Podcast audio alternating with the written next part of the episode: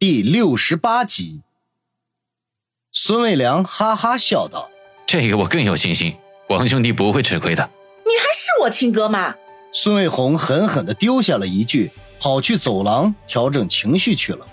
孙卫良摇摇头，拍拍王宇的肩头，说道：“王兄弟，这几天吃了不少亏吧？我这个妹子啥都好，就是喜欢找人比武打架，还不肯服输，你可要担待着点啊。”孙大哥，红姐挺好的。你放心吧，王宇违心的说，暗地里却道：“你还挺了解你妹子的，可是有一点你说错了，这些天啊我没但不吃亏啊，还开了不少油呢。”这时候，那个黑墨镜走到了孙卫良的身边，在他的耳边低声的说道：“全部检查过了，没有任何问题，可以放心入住。”孙卫良点点头说道：“好，我会安排人分布在各个楼层的。”黑墨镜嗯了一声。抬头扫了一眼王宇，然后继续用低沉的声音说道：“老孙，这次的事情千万别搞砸了，否则你可是吃不了兜着走。”我明白。孙卫良脸色一肃，沉声道：“黑墨镜嘴角一勾，露出一抹淡淡的微笑来，拍拍孙卫良的肩头说道：‘当然，如果一切顺利，你很快就会如愿以偿的。’”孙卫良嘿嘿的一笑，点头应是。黑墨镜又看了王宇一眼，然后对孙卫良说道：“我去大厅等你。明天机场接机还有很多细节需要确认，请别耽误太多时间。”黑墨镜丢下一句话，扬长而去。王宇目送他离开，心中好奇的想：这家伙是什么来历？孙卫良怎么对他毕恭毕敬的呢？王老弟，孙卫良在一旁叫道。王宇赶紧收回目光。孙大哥，还有什么需要交代的？没什么，一切随机应变就好。对了，这里的饮食都是免费的，你想吃点什么随便点。这里的牛排不错，你可以尝尝。孙卫良笑着说。王宇呵呵一笑，说起来牛排他还真没吃过，看样子他今晚可以开开洋荤了。不过在此之前，他还有一个问题要问孙大哥。能不能给我透露一下，那个大人物究竟是何方神圣？孙卫良犹豫了一下，才压低声音说道：“王老弟，我也是听说的，真假不清楚。据说明天要来的这位是某个隐形家族的继承人。隐形家族知道是什么吗？就是那种经过几百年积累，可以左右国家命运却又不肯见光的势力。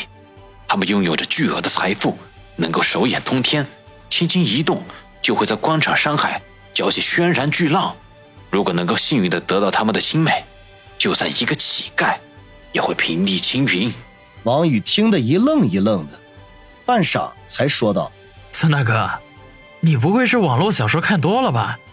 要说外国有这样的家族，我信，可是国内，这也太扯了吧？”孙卫良呵呵一笑说道：“我没什么文化，从来也不喜欢看什么网络小说。”王宇挠挠头。这些都是真的。孙卫良眼皮一翻，说道：“刚才不是说了吗？真假不知道，都是听说的。不过有一点可以确定，那就是只要能够圆满完成这个任务，我就会获得我想要的东西。”王宇对孙卫良想要获得的东西不感兴趣，心中反而在想：华夏大地上真有那样隐形的家族吗？如果是真的，只要得到他们一点点的帮助，就可以实现。我所有的梦想，变成富豪，美女环伺，让家人过上无忧无虑的生活。想到这里，他用力的摇摇头，暗骂自己白日做梦。王老弟，我还有些事情要处理，我们先离开吧。正当他胡思乱想的时候，孙卫良催促道：“是是是。”王宇有些失神的点头应是，陪着孙卫良走出一六一六。孙卫红正阴沉着脸靠在墙边，见他们出来，鼻子里哼了一声。孙卫良佯装没有看见，先把一六一六的门锁好，又取出一张房卡交给王宇：“这是一六三二的房卡，记得要收好。时间还早，如果你们不愿意去餐厅的话，可以叫他们把晚饭送上来。”我知道。王宇点头应是。五星级酒店虽没住过，可是没吃过猪肉，也见过猪跑啊。基本上的套路还是知道的。孙卫良嘱咐完之后，就急匆匆的离开了。至于明天几点碰头，到时候自然会联系他们。见孙卫良走远了，王宇笑嘻嘻的说道：“慕容美女，时间不早了，我们进房休息吧。”少白日做梦！你要是再敢碰我一下，我就杀了你！孙卫红咬牙切齿的说。王宇耸耸肩，把一六三二的房门打开。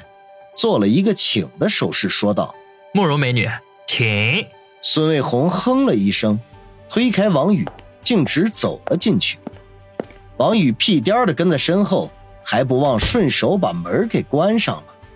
听到关门声，孙卫红的身形微微一颤，本能的做出了防备的姿态。王宇却没有理会他，先是在房间里转了一圈，熟悉了一下环境。